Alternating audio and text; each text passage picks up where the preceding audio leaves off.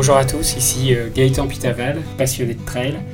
Je vais vous partager des histoires de trail à travers ce podcast, des histoires d'hommes, de femmes, des aventures, des émotions, mais aussi des histoires de courses euh, mythiques. Bienvenue à tous. Donc euh, la cinquième était la bonne, un peu comme, comme l'UTMB en fait, c'était la cinquième qui était la bonne.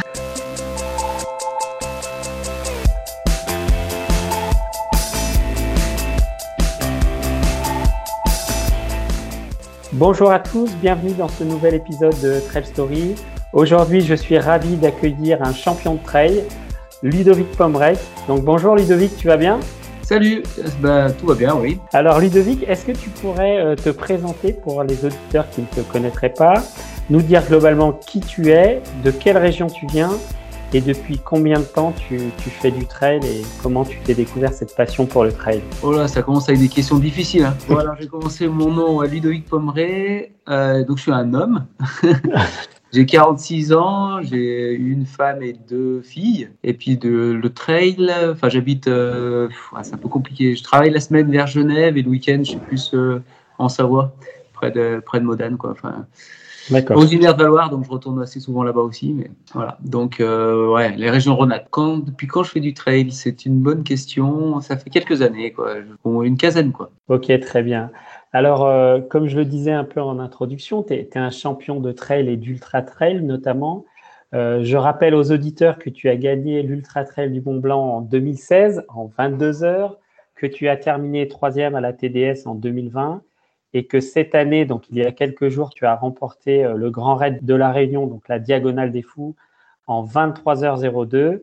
Une course sur laquelle tu avais déjà terminé deux fois deuxième, en 2009 et en 2014. Alors pour toi, cette fois-ci, c'était, euh, c'était la bonne? Ouais, mais une troisième fois deuxième en 2019. D'accord, ok. voilà. Euh, donc, ouais, c'est. Puis j'ai eu un abandon aussi, donc c'est ma cinquième participation. J'avais eu aussi un abandon après en 2017. Donc euh, la cinquième était la bonne, un peu comme, euh, comme l'UTMB en fait, c'était la cinquième qui était la bonne. Donc euh, ouais, bah, ça s'est bien passé forcément, même si bah, y a, comme souvent dans les courses un peu longues, il y a des hauts et, des bas, mais voilà, je pense que c'est un peu pour tout le monde. C'était une édition où il, a fait très chaud en fait dans ma dans le cirque vraiment qui, est, qui est le plus chaud habituellement, mais là c'était encore un, un, petit degré au-dessus. Donc voilà, mais très content. Et puis c'est vrai que j'ai commencé, ça fait longtemps, fait cette course euh, en 2009. Hein, tu disais la première édition où j'y suis allé. Et euh, ouais, c'est vraiment une course qui me tenait à cœur parce que c'est vraiment particulier déjà parce qu'on est un petit peu en vacances, mais euh, aussi parce que c'est une belle course quand même, je trouve. Ah, c'est magnifique. Hein. Moi, moi je, je, suis, je suis un passionné de cette course. Je l'ai fait en 2019. J'étais bien loin derrière toi. Mais en tout cas, c'est une, une, course qui compte dans le milieu du trail de par ses, paysages. C'est vraiment magnifique. En, te répondant, je suis en train de dire que euh, ça fait quand même un peu plus de 15 ans. Je suis plus près des 20 maintenant quand même. 20 ans que tu fais du trail alors. Est-ce que tu peux nous parler un peu de, de dans quel état d'esprit tu étais sur la ligne de départ de ce Grand Raid 2021 Dans quel état d'esprit tu étais euh, au départ de la course? Attention pour un départ maintenant dans 30 secondes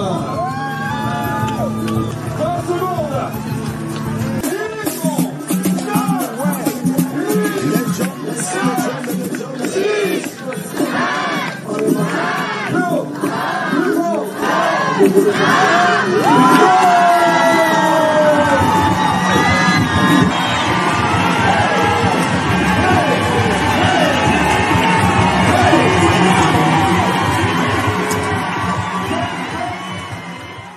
euh, forcément, euh, avec, avec trois fois deuxième, on a envie de faire mieux. Et euh, ça fait pas beaucoup de place pour faire mieux.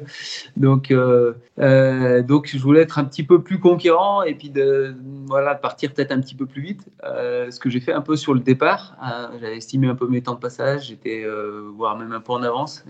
J'avais basé mes temps de passage sur la gagne de de 2019. Et donc, j'étais même un petit peu en avance. Mais bah, cette année, il y avait encore des coureurs qui étaient plus rapides, donc qui étaient bien encore devant, et même assez largement devant. Donc, au final, c'est une course où, euh, qui s'est déroulée un petit peu comme j'ai l'habitude de les faire, disons, euh, plus, euh, plus en gestion. Et voilà, en attente, alors que c'est pas vraiment ce que je m'étais fixé au départ de, de, de, rester plus sur la tête. Mais bon, je voyais que pour le départ, moi, ça allait un petit peu trop vite. Quoi, donc, il hmm. faut savoir adapter après ses plans. ouais, alors pour les auditeurs, donc tu termines cette course ex aequo avec l'Italien Daniel Jung, qui a été ton, compagnon de course sur la fin de parcours. Hein. J'ai vu des vidéos, il y a eu des moments un peu forts tous les deux. Alors, comment ça a fonctionné ce, ce duo de vainqueurs là jusqu'à la redoute? Comment vous avez, comment vous avez fonctionné? Alors en fait, c'est pas, c'est forcément pas prévu. Moi, quand je reviens sur le sur l'italien, en fait, je le connais. En fait, on a déjà fait quelques courses ensemble. On est allé en Chine ensemble sur sur un événement. Et euh, donc voilà, on discute euh, deux minutes. Il me dit qu'il a vraiment du mal à descendre, mal aux cuisses. Voilà. Après, je discute deux minutes, mais après, je fais mon chemin, quoi. Et, puis je le vois plus, donc je dis, bah, je le reverrai pas. Voilà, il a décroché. Et puis, non, peut-être un quart d'heure après, voilà, il est de retour. Il a, il a refait le retard et voilà, il reste derrière et il s'accroche. Pas... Et euh, voilà, on discute un petit peu aussi. À ce moment-là, on avait un caméraman avec, caméraman avec nous, donc on demande un petit peu si on peut avoir des infos de course, euh, savoir où est le troisième. Mhm. Et là, il nous dit que c'est l'Américain qui est troisième. Alors, que, moi, moi, je remontais un petit peu les concurrents, donc l'Américain, ça faisait euh, plus de 10 heures, je l'avais pas vu, donc j'étais un petit peu étonné que ce soit lui qui arrive derrière nous. Et donc on se dit, ouais, il finit fort là. Euh, après, il est, Daniel, euh, Dylan Boban est assez connu pour ses fins de course aussi, puis euh, ouais, être quand même un concurrent sérieux. donc ouais, ça nous mettait un petit peu, un peu de pression. Et donc on s'est aussi motivés tous les deux comme ça pour bah, essayer de, de maintenir l'écart et que, que, Dylan ne rentre pas sur nous. Et voilà, sans, sans, sans vraiment avoir d'accord, mais au bout d'un moment, voilà, en restant ensemble, on, en, poussant, en se poussant l'un et l'autre, enfin, se poussant, tirant, ça dépend comment on voit. euh, bah voilà, on s'est dit au bout d'un moment, bah, ça serait bien si, euh, si on arrive à tenir ce rythme euh, bah, jusqu'au bout, qu'on termine ensemble, qu'on ne se tire pas la bourre sur, euh, sur un sprint ou sur une dernière montée. Et voilà, maintenant, on, il nous restait encore quand même 40 bornes à faire, donc tout peut arriver. Il y en a un qui peut avoir une défaillance, il peut avoir des chutes, il peut avoir plein de choses dans, dans le trail. Donc, voilà, euh, c'est le meilleur des cas, c'est qu'on arrive ensemble. Voilà comment mm. ça s'est construit un petit peu. ouais, une petite cheville dans le chemin des Anglais euh, sur les rochers, ça peut arriver vite fait aussi. Hein. Voilà, voilà c'est ça. Alors cette année, c'est la première fois que je faisais le chemin des Anglais deux jours. Ça change un petit peu quand même, parce que c'est vrai qu'on n'apprend pas pareil le terrain. Et euh, ça a l'air plus facile de jours quand même. Moi, je l'ai fait de nuit et c'était pas facile. Alors, tu en as parlé un peu, cette année, la chaleur, elle était euh, terrible. Hein. Euh, il y a eu énormément d'abandon euh, sur la course, notamment des grands champions. Hein. On peut parler de Lambert Santelli, Monsieur Girondel, Benoît Girondel. Donc, il y, a, eu pas mal de casques sur cette course. Toi, comment tu as géré la chaleur sur, sur ces portions Apparemment, ma fat, c'était dur, dur. Ouais, Mafat, c'était vraiment dur. Euh, pour les deux que tu as cités, c'est pas lié à Mafat, parce qu'ils ont abandonné à hausse, donc il y a eu d'autres problèmes aussi, euh, euh, plus pépins physiques en fait de, leur part. voilà, il y a eu bah, l'Américain qu'on croyait être troisième, il a eu gros coup de chaud aussi dans Mafat, et mm. puis 17, je crois, et puis pendant un moment, il était sous la couverture, vraiment en train d'essayer de refroidir. Comment je l'ai géré? Moi, j'ai pris vraiment un coup de chaud avant un ravito parce que ça faisait longtemps qu'on n'avait qu'on n'avait pas eu d'eau. Et puis euh, voilà, Ravito était un petit peu loin, donc euh, l'eau qu'on avait, ben, on l'a gardée pour boire et pas pour euh, s'arroser. Hmm. Sinon, c'est bah, la stratégie, c'est un peu classique, hein, c'est de, de, mouiller dès qu'on peut. donc, je connais quand même pas mal le parcours chez, aux endroits où il y a de l'eau. Et, et, avant une grande montée qui était vraiment exposée, voilà, j'ai pris, j'ai pris quelques secondes pour m'allonger complètement dans le ruisseau. Et puis à chaque fois que je croisais un ruisseau, c'était pas juste asperger, c'est pratiquement des bains, quoi. avec la casquette, remplir la casquette et en mettre. Euh, tu t'es transformé en poisson, c'est ça? Ouais, c'est ça. Non, mais on arrive, on est trempé, mais voilà, ça sèche relativement vite. J'avais les cheveux longs, qui est plus le cas maintenant. Donc, il va garder aussi la fraîcheur parce que ça sèche moins vite. Mais, bon. Euh, d'un autre côté, quand ils sont secs, il fait aussi plus chaud. Mais, mais voilà, bon, c'est ça le but, c'est un petit peu d'essayer de garder toujours euh, voilà, la casquette, casquette saharienne mouillée, enfin d'être humide et de, voilà, de régler un petit peu aussi sa vitesse par rapport euh, à la chaleur qu'il fait. Donc tu as bien géré. en, principe, ça se passe assez bien. ça se passe assez bien. Alors, euh, on peut rappeler qu'avant la Diagonale des Fous, euh, fin août à Chamonix, quand même, tu as terminé quatrième de l'UTMB en 21h38. Alors, comment tu fais pour enchaîner deux ultras dans une période aussi serrée?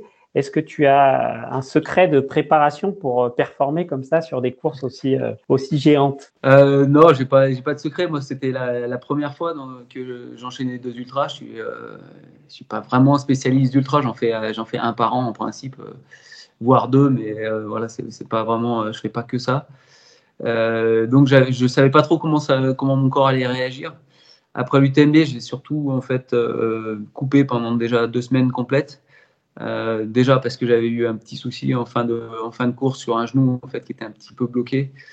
Euh, donc voilà, le temps de prendre un petit peu des images, vérifier que tout allait bien. Et puis reprendre l'entraînement tranquillement en, en s'axant plus sur le, sur le dénivelé en fait, par rapport à l'UTMB où j'ai fait beaucoup plus de, de périodes euh, enfin, voilà, sur, des, sur des montées assez raides en alternant marche et course. Maintenant, c'est difficile à dire comment on fait pour euh, se préparer. Il faut demander à François. Lui, il en a enchaîné à, six semaines. Moi, je devais en avoir euh, huit, peut-être, ou sept, je ne sais plus exactement. Et puis euh, voilà, lui, il a gagné les deux. ouais, donc François Daen, hein, pour ceux qui n'ont pas suivi, il a gagné la Hard Rock 100 aux États-Unis et derrière, il a enchaîné avec sa victoire sur l'UTMB fin août. Donc du gros, gros aussi pour François. Toi, tu as fait deux semaines de repos après et après, tu as repris tranquille. Ouais, ouais, tranquille. Après, en chargeant un petit peu, j'ai fait un ou deux week-ends où euh, j'ai quand même enchaîné un petit peu le dénivelé pour voir. Euh, je me suis inscrit vraiment tardivement aussi pour, euh, parce que je voulais voir. Déjà, en arrivant de l'UTMB, je m'étais dit non, j'irai pas à la Diag, je peux enchaîner deux ultras. Et puis voilà, c'est comme je te disais, c'est une course qui me tenait à cœur et aussi, bah, il y a un petit peu l'âge qui avance, donc voilà, il faut participer quand on a encore les capacités de le faire à ces courses. Et, et ouais, je me suis inscrit tardivement parce que je voulais voir comment les entraînements se passaient, comment le corps réagissait. Et voilà, j'ai fait un ou deux week-ends en chargeant un petit peu, en faisant des week-ends à 5000 de, de positifs, donc pour voir un petit peu comment ça se passait. Et puis euh, au final, c'était pas si mal, donc euh, je dis allez, go. Donc je me suis inscrit, euh, ouais. Alors j'ai la chance qu'il m'ait accepté et puis d'avoir pu m'inscrire au dernier moment. Mmh. Donc voilà, c'est sympa.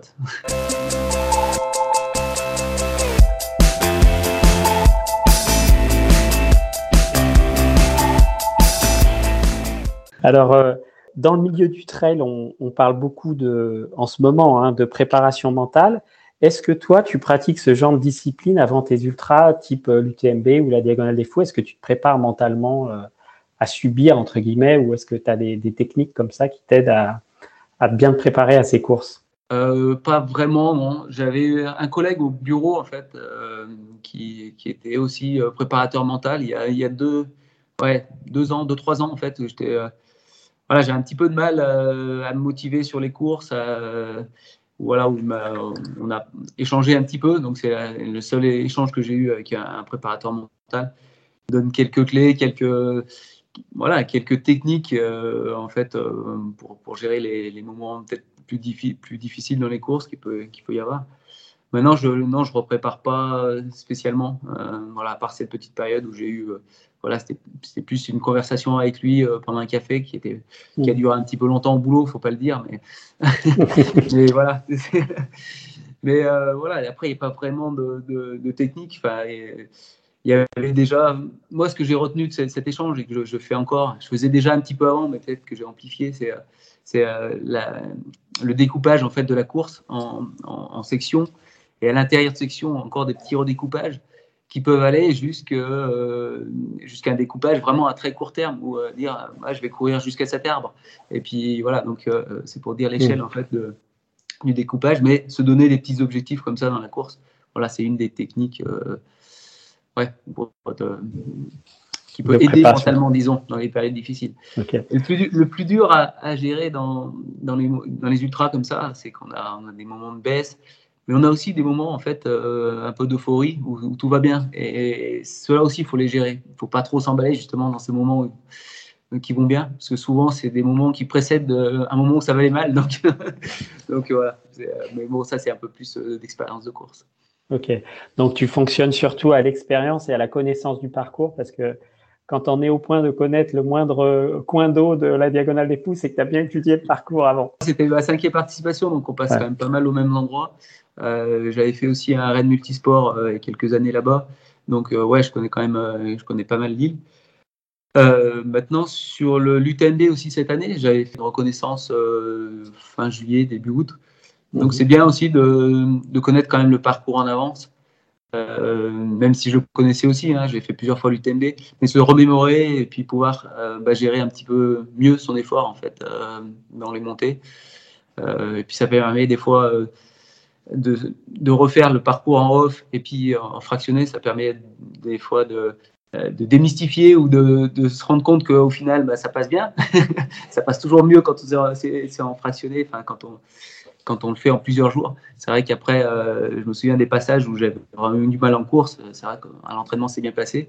Et de se remémorer ça, en fait, pendant la course, c'était aussi un, un point intéressant. J'ai trouvé- Mm. trouvé bien. C'était la première fois que je faisais une roco comme ça avant. Mais euh, voilà, je trouvais, je trouvais assez bénéfique. Bon, alors, sur le parcours de la diagonale, on parlait du, du parcours. Alors, moi, j'ai eu une discussion avec des collègues qui ont, qui ont fait la diagonale avec le Maïdo et sans le Maïdo, et tous sont revenus en me disant que Dodan était plus dur que le Maïdo. Est-ce que tu partages C'est vrai que euh, quand j'ai fait les estimations, euh, on a un peu sous-estimé cette partie. Euh, moi, je l'avais reconnu juste avant le dimanche, en fait, en partant justement du Maïdo, allant jusqu'au sommet de Dodan. Après, c'était en entraînement, justement, il faisait pas chaud, Mhm. donc c'était un petit peu différent. Et ouais, on a un petit peu sous-estimé, je pense, le, le temps qu'on allait passer sur, sur cette partie-là. Euh, pour tout te dire, moi j'avais estimé en 22-26 le- la course, donc euh, pratiquement euh, 35 minutes de plus. Et, euh, et voilà, c'est principalement sur cette partie-là où j'ai perdu du temps. quoi.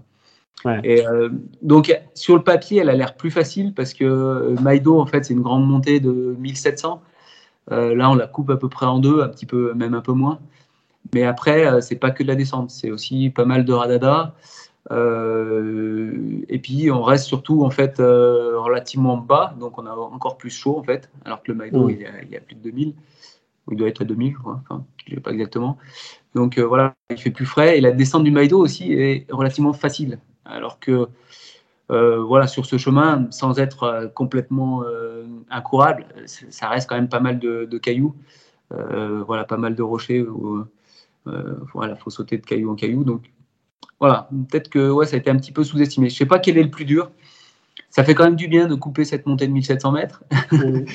Maintenant, euh, ouais, c'est- je pense que beaucoup, et j'en ai discuté aussi avec Antoine Guillon, avec d'autres athlètes, on je pense qu'on l'avait un petit peu sous-estimé. ouais.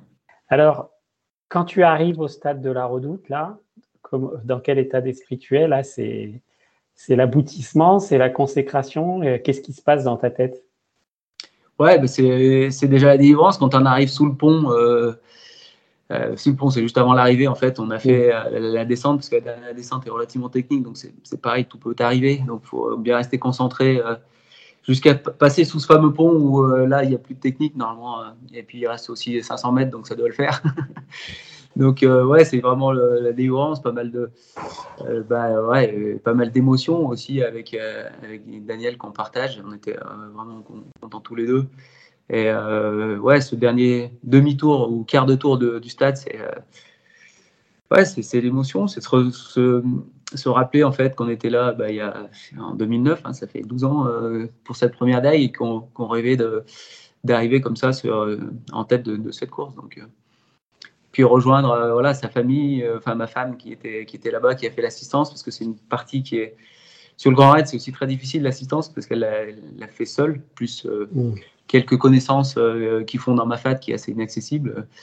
Mais voilà, c'est aussi, ouais, c'est aussi un bon job, hein, l'assistance sur, Ouais. sur la. C'est beaucoup de kilomètres pour rejoindre Silao, c'est C'est ça.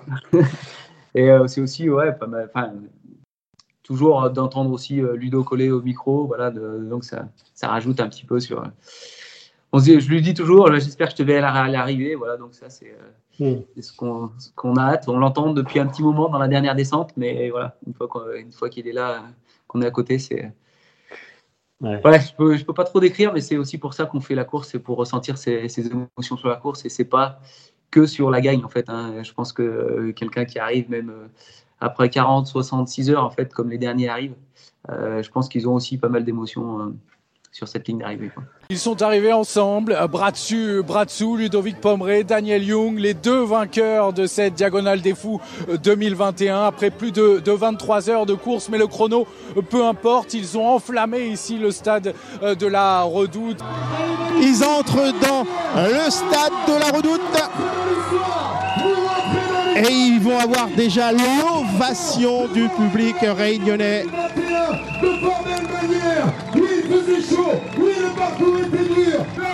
Les voici en bout de ligne. Ludovic Pomeré et Daniel Young sous les confettis, sous les feux d'artifice, accueillis magnifiquement, comme souvent, par le public réunionnais. Ils sont radieux de bonheur, Ludovic Pomeré. Il se tombe dans les bras. Cinquième grand raid, trois fois deuxième. Comment tu expliques que cette année a été la bonne? Bah, Déjà, c'est une victoire partagée. Elle est... C'était euh, c'était un rêve. Elle est un peu plus facile, mais elle est super belle. Alors, pour toi, le, le, le nuage, là, tu es, encore sur ton nuage de la Diag, là? C'est Comment ça se passe? Tu as été sollicité de tous les côtés? Comment ça s'est passé? Euh, bah, bon, la diagonale, c'est un petit peu particulier. C'est que dès qu'on arrive, on monte sur un podium, on fait euh, un petit discours au public, euh, voilà, on explique un petit peu la course, et après, c'est directement la presse. Quoi. Donc, ça, c'est un peu particulier à Diag. On n'a pas, pas, tellement le temps de respirer. Après, malheureusement, cette année, voilà, on est arrivé le vendredi soir. Le dimanche, moi, j'ai dû prendre l'avion parce qu'on a dû rentrer assez tôt pour et ma femme et moi, on devait recommencer le travail. Donc, euh, donc euh, voilà, on n'a pas pu beaucoup célébrer sur place. Après, euh, voilà, on a fait quelques, quelques petites soirées avec Compressport ce week-end avec, avec, des copains et aussi à l'occasion de l'anniversaire de ma fille. Donc, alors la fête de ce week-end, c'est pour ça que tu as coupé tes cheveux, c'est ça? Ouais, c'est ça. C'était mon beau-frère, mais je l'avais entendu déjà en fait pendant la course. C'est mon beau-frère qui n'était pas content de mes cheveux et qui avait appelé la, Eric Lacroix qui faisait le, live en fait sur le Grand Raid et qui euh, me disait il paraît que tu vas te faire couper les cheveux à l'arrivée. Je dis mais non, j'ai rien dit. c'est lui qui avait appelé et puis euh, bah, voilà, ce week-end il faisait partie de la fête donc euh, bah, j'y suis passé quoi. bon bah merci pour ce, ce, partage sur la diagonale des fous 2021 que tu as gagné cette année après de nombreuses participations, donc cinq participations, trois fois deuxième, et enfin la victoire cette année, donc magnifique.